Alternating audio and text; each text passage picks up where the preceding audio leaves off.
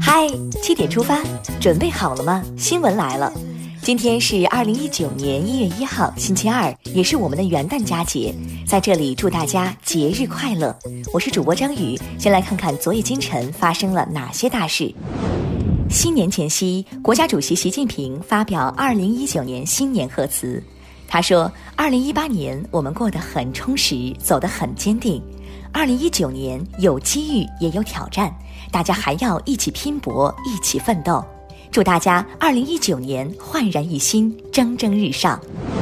告台湾同胞书发表四十周年纪念会一月二号上午十时在人民大会堂举行，习近平将出席纪念会并发表重要讲话。近日，中央纪委国家监委党风政风监督室表示。党的十九大以来，截至二零一八年十一月，全国共查处扶贫领域腐败和作风问题十三点三一万个，处理十八点零一万人，反腐一直在路上。除了反腐，一直在完善进步的还有个税改革。国家税务总局发布，个人所得税专项附加扣除政策将从今天起实施。昨天，由国家税务总局开发的个人所得税 APP 软件的专项附加扣除信息填报功能已经正式上线，个税专项扣除为惠民再加码，这个新年红包太棒了！接下来再来说说电商那些事儿。今天起，我国首部电子商务法《中华人民共和国电子商务法》正式实施。新法明确了，利用微信朋友圈、网络直播等方式从事商品服务经营活动的自然人也是电子商务经营者，有法可依，让买买买更放心。还有一部法律也不得不提，今天《中华人民共和国土壤污染防治法》正式发布，这是我国环保领域里面的一部新的重要法律，填补了环保立法的重要的空白。正式上线，土壤污染防治不能耽搁，也不会耽搁。二零一九年第一天，这条新规你也得知道。工信部日前表示，要求中国移动、中国电信、中国联通三家基础电信企业今天起在全国正式提供手机号异地销户服务，销号不用跨省跑，用户心里都说好。下面来关注总台独家内容。二零一九年的钟声已经敲响了，想知道新的一年有哪些值得关注的大事儿吗？你可能需要一份可爱到爆的日历。中央广播电视总台央广网制作发布了二零一九年收藏版手绘日历，这一年的大事件和小温暖一目了然。喜欢的朋友可以在央广新闻公号今天的嗨七点出发中下载收藏哦。接下来了解一组国内资讯，新年新气象。中央气象台昨天解除寒潮蓝色预警，未来几天我国大部地区气温将陆续缓慢回升。一月四号之后，南方地区气温将由目前的明显偏低，逐渐回升至接近常年或略偏高水平。明显回暖等节后防寒保暖还是别松懈。气温回升对我们可能会是好事儿，对这位大叔就不一定了。二零一八年末，四川成都人民终于盼到下雪。这一场雪不仅震动了朋友圈，还催生了商机。成都一位大叔在路边摆摊出售现捏小雪人，十五块一个，还有不少人买来放在车顶。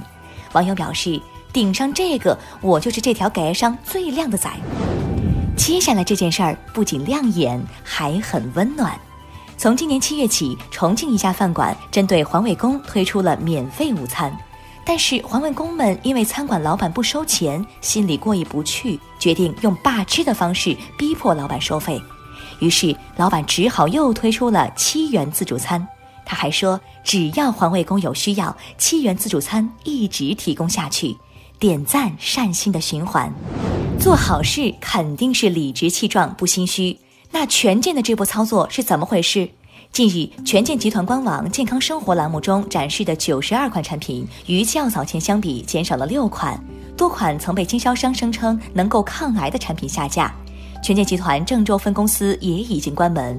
俗话说得好，没做亏心事，不怕鬼敲门。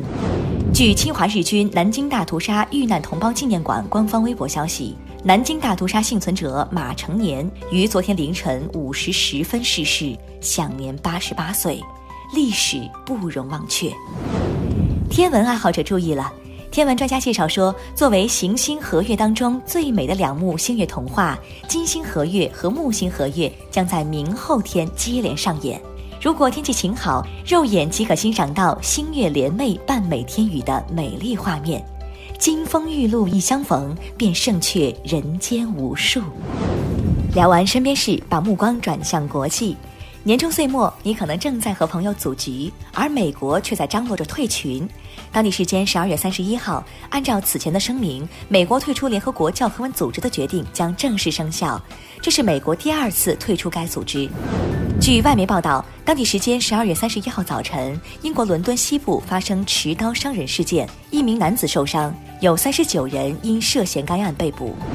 去加拿大的朋友要注意了。申请加拿大签证的部分中国人必须到加拿大签证中心做生物识别，也就是递交自己的指纹和照片。申请短期访问签证、工作许可或学习许可等情况都要去做生物识别。新年将至，在美国纽约时报广场的跨年活动即将上演，一年一度的水晶球落球倒计时活动也在当地时间三十号完成了最后的测试。据悉，今年的跨年夜当晚还会有中国重庆带来的精彩演出。新年快乐！接下来是今天的每日一席话：岁月不居，时节如流。新年钟声已经敲响，二零一九年的脚步悄然而至。新年前夕，国家主席习近平通过中央广播电视总台和互联网发表了二零一九年新年贺词。他在贺词中说：“岁月不居，时节如流。二零一九年马上就要到了，我在北京向大家致以新年的美好祝福。”“岁月不居，时节如流”出自东汉末文学家孔融的《论圣孝章书》，意思是说，岁月更替不会停滞，四时变化如同流水，常用以感叹时光易逝。